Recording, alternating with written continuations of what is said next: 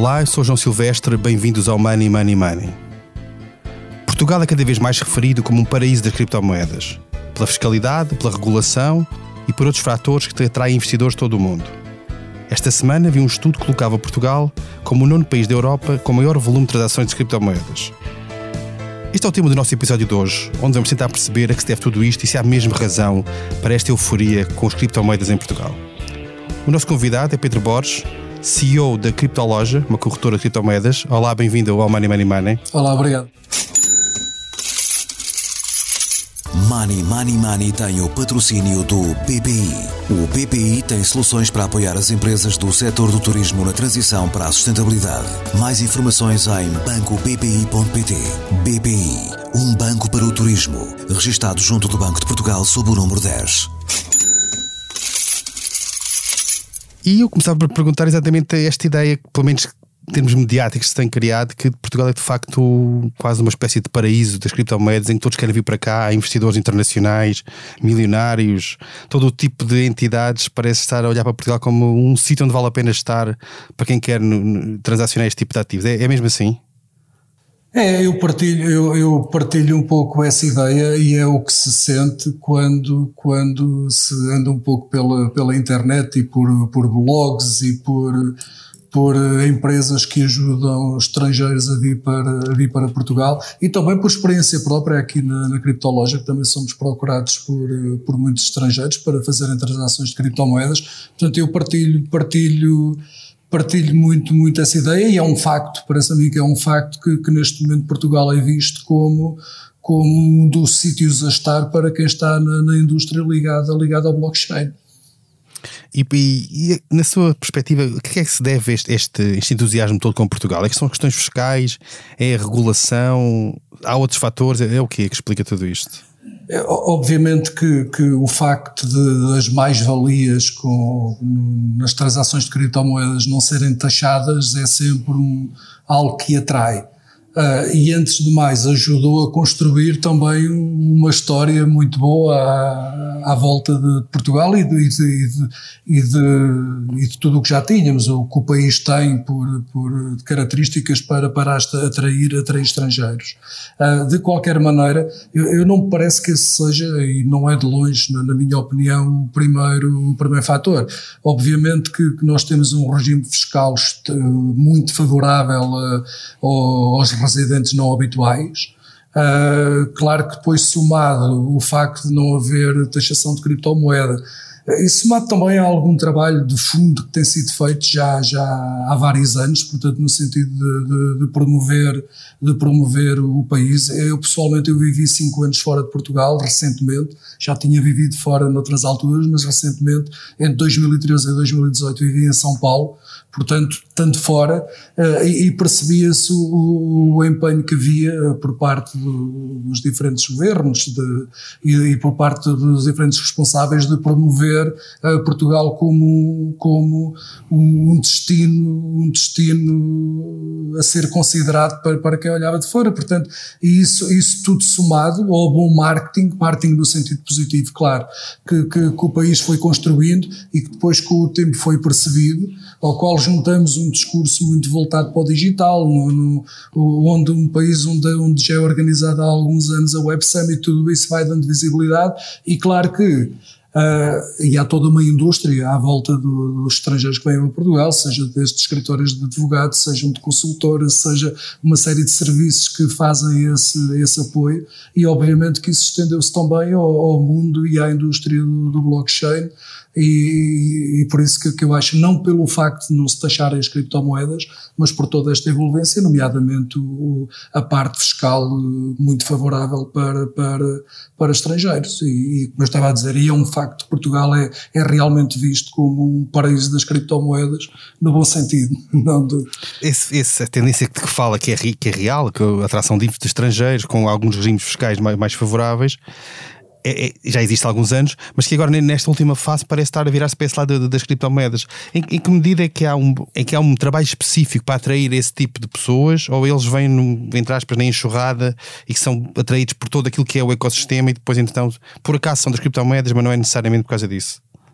Não, é assim, eh, eu, acho que o Web Summit a esse nível teve uma importância muito grande. É, obviamente que isto é, é recente porque também é uma indústria recente, não é? Portanto, é uma indústria onde cada vez trabalham mais pessoas. Eu li há pouco tempo, não me lembro agora a fonte, mas, por exemplo, na Europa, cerca já um pouco mais de 100 mil pessoas trabalham diretamente na, na, indústria do blockchain, o que é um número já bastante, já bastante grande. Este é um número que cresceu muito no, nos últimos anos, nestes anos mais recentes, nos últimos 3, 4 anos. O último grande boom das criptomoedas em 2017 não, não teve nada a ver com, com o boom dos últimos dois anos, em que a própria indústria trouxe, trouxe muito, mais, muito mais gente e obviamente que se já noutras indústrias, se já se vinha para Portugal por outras razões, uh, também dentro das, das, das criptomoedas as pessoas começaram a vir e vão trazendo. E já agora, João, a título de, de curiosidade, e quando participamos ou quando se participa em, em, em conferências online, e eu participo algumas dentro da indústria, onde estão pessoas de diversos projetos, é sempre interessante ver que há sempre pelo menos uma ou duas que têm como background de fundo aquela imagem do Elétrico 28 ou, ou a imagem da, da Torre de Belém. São pessoas que, que nem faria, que nunca faria a menor ideia que estavam a vir em Portugal, uma vez que são projetos que não, são, não estão cá em Portugal, são empresas que não estão cá em Portugal, mas que depois as pessoas vivem, vivem, vivem cá, portanto, e criou Isso também ajuda a trazer mais pessoas desse, dessas áreas para Portugal. Sim, sim, sim. Um sem passa-palavra que atrai, que atrai novos, novos interesses. É? Claro, claro, pronto, tudo, tudo isso e depois cria-se aqui um pouco um efeito bola, bola de neve e, e depois, na verdade, é assim, e quem veio primeiro, na verdade, não se desiludiu, não é? Porque o país, a nível de. Temos um bom clima, boa gastronomia, portanto, esses chavões que são verdade, mas depois também o resto. Nós temos um, uma, boa, uma boa rede de, de, internet. Hoje em dia temos uma série de, de hubs espalhados pelo país e não só no, no, no, litoral, em que, em que há muito empenho em trazer, em trazer empresas, em trazer empreendedores, em trazer, em criar ambientes e ecossistemas bons para, para a incubação de novos, de novos negócios. Uh, portanto, quem veio um pouco a, a, a, ver como é que era, depois foi confrontado com uma realidade, com uma realidade que, que, que, que teve a altura da, da, das expectativas de quem vinha e claro que isso depois acabou por trazer por trazer muito mais pessoas da indústria e eu estou em crer que é para, que é para continuar. E é, é um trabalho específico de quem está no mercado português de tentar atrair essas pessoas, elas acabam por vir naturalmente sem, sem, sem grande esforço. Não, é assim, há, há, sempre algum trabalho que é feito essencialmente por, por entidades, por exemplo, a Fintech House ou, ou, ou Startup Lisboa, isto só para dar aqui alguns nomes e há mais, portanto já vão fazendo esse trabalho há algum tempo e, e, gira tudo, começou tudo muito a girar à volta, à volta, do, à volta do, do Web Summit e acho que o Web Summit é o expoente máximo do, do, do, do trabalho que é feito para mostrar a Portugal, obviamente quando falamos na Web Summit, estamos a falar de, de um ecossistema que está claramente voltado que, e onde, onde tudo que gravita à volta do mundo do, blockchain é obviamente algo para, algo para onde, onde olham. Portanto, no, no, no, no que eu tenha conhecimento, não há nenhum trabalho específico uh, para trazer, para trazer uh, esta indústria especificamente, e quando falo desta indústria blockchain, não, estou a falar de, empresas ligadas ao digital, uh, não especificamente para isso, mas há todo o outro trabalho que, que, que, tem sido feito, e bem na minha opinião, e que, e que obviamente, obviamente também se tem refletido, também se tem refletido a este nível. Claro que agora como as coisas vão, vão crescendo, e era como eu estava a dizer há pouco, há uma indústria muito, uma indústria privada muito grande à volta, hoje em dia, à volta do, dos não residentes e à volta de trazer pessoas para, para Portugal. Os exemplos que eu dava das sociedades de advogados ou dessas empresas consultoras que, que, que há, acho que há centenas, eh, que, que, que que estão vocacionadas e que, escrevem conteúdos e que, e, que, e que fazem um trabalho exatamente de captação, obviamente tudo isto somado uh, resulta no que, estamos, no que estamos a viver agora, que, que é uma comunidade fortíssima ligada, ligada a esta indústria cá em Portugal. Nós tivemos aqui neste estúdio, neste podcast, há duas semanas, o Ministro das Finanças, Fernando Medina, e uma das questões de que falámos foi precisamente esta. Ele disse-nos que a ideia, o objetivo é que, não, não no imediato, mas que haja uma, uma avaliação daquilo que é a tributação de, das criptomoedas, eventualmente para começar a ser tributadas como, como não são atualmente. Acha que isto pode ser, se vier a acontecer, dependendo da forma que for aplicado, pode ser um travão a esta ideia de Portugal é de facto um, um sítio bom para se estar para quem investe em criptomoedas? É assim, eu tal, tal como, como disse há pouco, eu não acho que essa seja, e não é de longe, na minha opinião, a, a razão principal, o principal drive para, para trazer as pessoas. Obviamente que, conforme agora é muito publicitada, é muito falada, é muito comentado e gera muitos conteúdos, o facto de o, o, as mais-valias em criptomoedas não serem tributadas, claro que se elas passarem a ser tributadas vai gerar uh, buzz em sentido contrário. O efeito oposto. Isso, é? obviamente vará o efeito oposto e alguma, alguma falta de, de atratividade terá. Agora também depende de como é que é feita essa, essa tributação, porque, uh, só fazendo aqui um parênteses ou não, não, não saímos do tema, Uh, isto, quando se fala em, em, criptomoedas, eu pessoalmente gosto mais de falar de, de criptoativos ou ativos virtuais, como lhe chama o Banco de Portugal, que eu, que eu acho que é um nome mais, mais feliz, porque dentro da indústria do, do blockchain, nem tudo são criptomoedas, não é? Tudo são tokens, mas depois as diferentes criptomoedas ou os diferentes ativos são coisas completamente diferentes. Por exemplo, comparar o Bitcoin, compará-lo com um token NFT ou comparar até um Bitcoin com um Ethereum são coisas absolutamente diferentes. Um tem, uma, tem características de reserva de valor, eventualmente tem características de moeda. Um NFT é um ativo que, que pode representar posse de, de, de, de propriedade ou que posse de representar posse de um bem. Portanto, uh, mais importante do que, do que não haver tributação é quando ela existir, e eu sou a favor de, de, de, eu não sou totalmente uh, uh, muito apologista de não haver tributação, até porque isso depois traz aqui sempre uma, uma carga negativa, porque todas as outras coisas são tributadas e o Bitcoin não é, e depois isto permite criar-se aqui algumas retóricas que, que, que, que o Bitcoin é, é, o, é, é, mau por alguma razão por não ser tributado. Agora, eu sou, sou a favor de de que haja muito boa distinção do que é que está a ser tributado. Porque, por exemplo, tributar um NFT se calhar não fará grande sentido, não é? Se eu comprar, por exemplo, um carro uh, clássico, não é? Um carro de coleção e depois o vender mais caro, não, não há tributação por, uh, por isso. Uh, portanto, acho que é importante que quando saia essa regulação, e neste caso a regulação a ver com, com a parte fiscal, que seja uma regulação de, de qualidade. E porque no, no, final o mercado vai se importar mais com a regulação de qualidade e, e, e com a tributação feita como deve ser do que propriamente se existe tributação ou não, porque obviamente qualquer coisa que não seja tributada já se sabe que a partir é sempre uma questão de tempo até ser, não é? Nós temos a falar aqui essencialmente de impostos, mas há outra área que tem a ver com regulação propriamente dita, que Portugal também é visto muitas vezes como tendo uma regulação demasiado permissiva, nomeadamente daquilo que são as, a gestão de ativos ou negociação de ativos, em parte daquilo que é a, tutela da, da CMVM.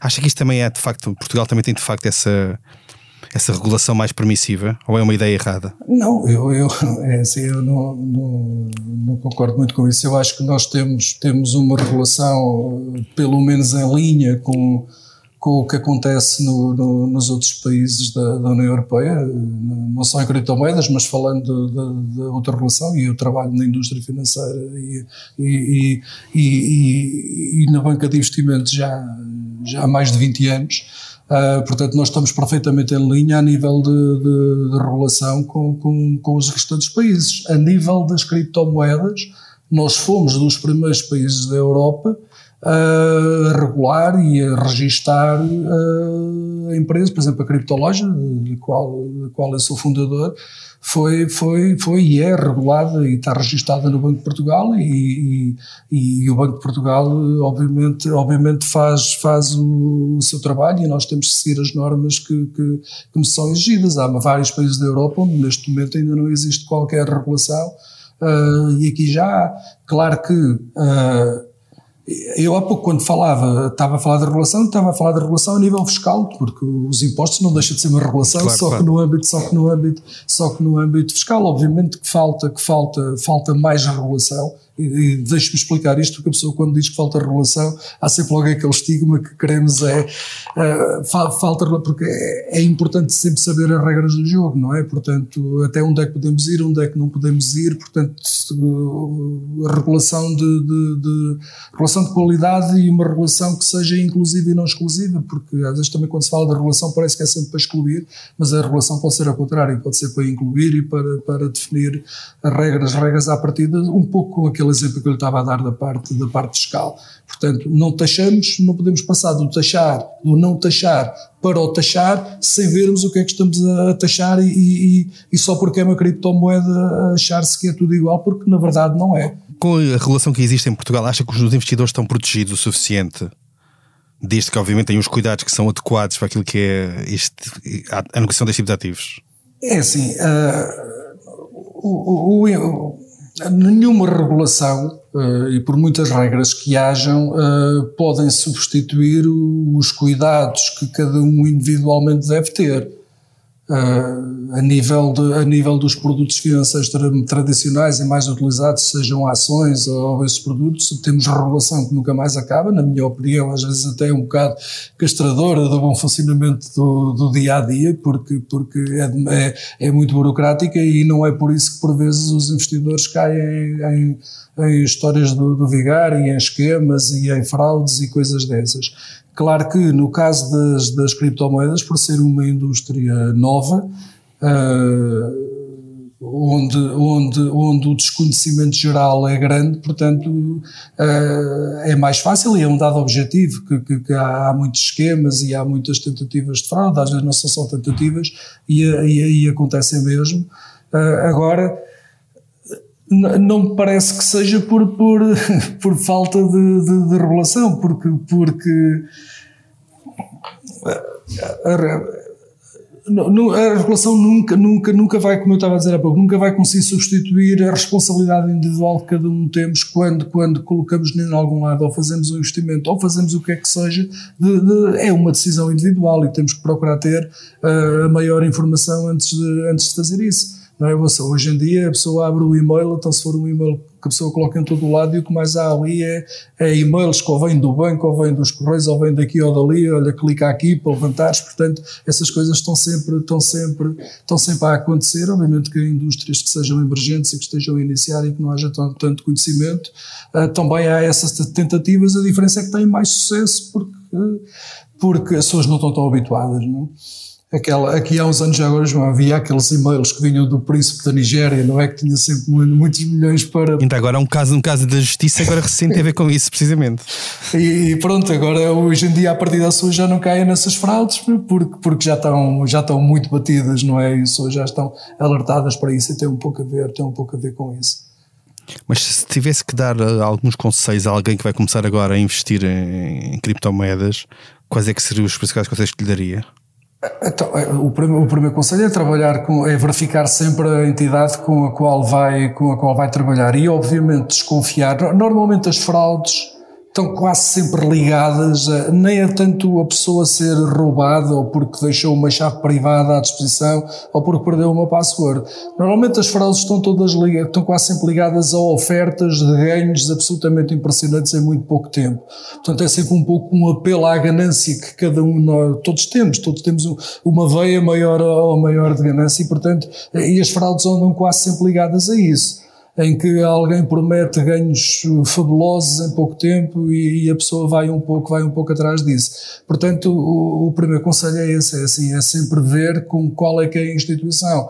Ou não, porque muitas vezes nem sequer é nenhuma instituição, é só um nome ou um site que está ali, tentar sempre ver o que é que está ali por detrás e é que às vezes basta googlar basta googlar o nome e aparecem logo, logo na primeira página uma, uma, série de alertas e pessoas que já foram usadas e histórias que, que, que, que estão associadas àquele nome. Portanto, eh, a, pessoa, a autoeducação e a autoformação é, é essencial para quem está então aqui, para quem está a iniciar na indústria das criptomoedas ou para quem está a pensar iniciar em fazer investimentos ligados a criptomoedas é absolutamente fundamental e, e, mesmo sem, sem casos de fraude como aqueles que diz, em relação ao risco de, de, mercado, ou seja, ao risco de investir neste tipo de ativos, quais é são os conselhos que, que daria? as criptomoedas têm uma, uma característica, ou Bitcoin, como quisermos chamar, às vezes é mais fácil dizer Bitcoin que as pessoas entendem melhor. Uh, uma das características maravilhosas que tem é que nós, quando temos a posse de, de um Bitcoin, o Bitcoin é realmente nosso. Porquê? Porque não há uma guarda centralizada do, não há uma guarda centralizada do ativo. Portanto, o, se nós podemos guardar o ativo, o, o, o primeiro, o, primeiro risco é assim, Enquanto, enquanto é uma entidade terceira a guardar um ativo, eu confio que ela me vai guardar. Aqui no, no caso das criptomoedas, eu é que guardo e eu tenho total responsabilidade pela guarda do meu ativo. Portanto, isso é, na minha opinião, o maior risco ao qual as pessoas não estão habituadas a ter a responsabilidade de que a guarda é 100% da pessoa. Obviamente que o, o, a negociação de criptomoedas, o Bitcoin ou qualquer outra criptomoeda, são ativos extremamente voláteis. Não há, não há como, não obstante, se olharmos no longo prazo, o Bitcoin tem tido valorizações incríveis, não é? E o Bitcoin existe há, vai fazer 13 anos e 20 cêntimos, fez o um máximo este ano quase nos 70 mil dólares e são valorizações obviamente impressionantes, não deixa de ser um ativo extremamente volátil. Portanto, é, é normal, não, normal não, mas acontece, não, ninguém fica admirado se num dia o Bitcoin cair 10 ou 15%. Portanto, qualquer pessoa que invista uh, em Bitcoin tem que estar preparada e ter consciência que pode estar a fazer um investimento que no dia a seguir, ou na hora a seguir, ou até no minuto a seguir, pode valer uh, 20 ou 30% ou 30% menos. Portanto, e, e não há como fugir a isso. São ativos extremamente voláteis. Não, não, não, sei se viu há coisa de duas semanas uma, umas declarações, ou uma, declarações públicas, uma conferência, se, a memória não me falha, de um dos membros do Conselho do Banco Central Europeu, Fábio Panetta, que dizia ou comparava o Bitcoin ou as, moedas, as criptomoedas a um esquema Ponzi, portanto, uma, uma pirâmide. Como é, que, como é que responde essa, essa leitura do BCE, que não é uma entidade qualquer neste sim, caso? Sim, sim, sim. Não ouvi, mas li. Mas como é que eu ia dizer isso? Ele tem razão, porque, porque dentro do, do, E aí é por isso que quando falamos em criptoativos temos que distinguir o que é o Bitcoin, o que é o Ethereum, o que são NFTs e o que são toda uma série de, de, de, de, criptoativos sem qualquer tipo de valor que depois são transacionados e que as pessoas compram e vendem e que vivem exclusivamente de hype e de, e de, e de marketing muito bem feito, etc. Obviamente que agora ele utilizou essas palavras eh, e utilizou essas palavras, falou para o geral. Ok? Eu não concordaria nada de todo se ele dissesse isso, por exemplo, para o Bitcoin. Agora, quando olhamos para, para uma indústria onde neste momento são, são assim listadas em sites, em sites de referência entre 15 a 20 mil diferentes criptomoedas. Obviamente dessas 15 a 20 mil eu diria que 90% são, são lixo e são exatamente isso que ele referiu. São, são, são pirâmides, são coisas que são criadas só com o objetivo de, de, de, de tentar captar capital das pessoas na ânsia que aquela moeda suba muito e possam ficar ricas em, em pouco tempo. Infelizmente o que ele disse é uma realidade. Ok? Agora, isso não corresponde, obviamente, à totalidade do mercado ok? Agora, se olharmos para, para, para o universo deste mercado, para a quantidade de moedas que há e, e, e para o modo como aquilo é feito, bem, ele tem razão e estas coisas têm que ser ditas. A, a grande parte do mundo das criptomoedas, da negociação das criptomoedas, são ponzas e são pirâmides e são esquemas e que, são, e que vivem, de, de e que vivem de, de marketing e de buzz e de comunidades no YouTube ou no Twitter que empolam ali as coisas e depois a pessoa, a pessoa vai atrás. Aliás, há várias histórias de, de, criptomoedas que ao fim de dois, três dias, eu agora estava-me a tentar lembrar do nome de, de uma que há pouco tempo, pá, estava a negociar normalmente e de repente aquilo veio a zero, não é? A zero, ou seja, quem tinha, quem criou a moeda despachou tudo o que tinha, ficou com o dinheiro e aquilo, aquilo valeu zero. Agora, eu, com isto, não, não, não podemos com isto uh, uh, ao classificar isto, por exemplo, ao Bitcoin. O Bitcoin, por exemplo, é, na minha opinião, a melhor, a melhor reserva de valor que alguma vez esteve à disposição do homem, desde que o homem é homem. Inclusivamente é uma reserva de valor melhor do que, do que, do que o ouro.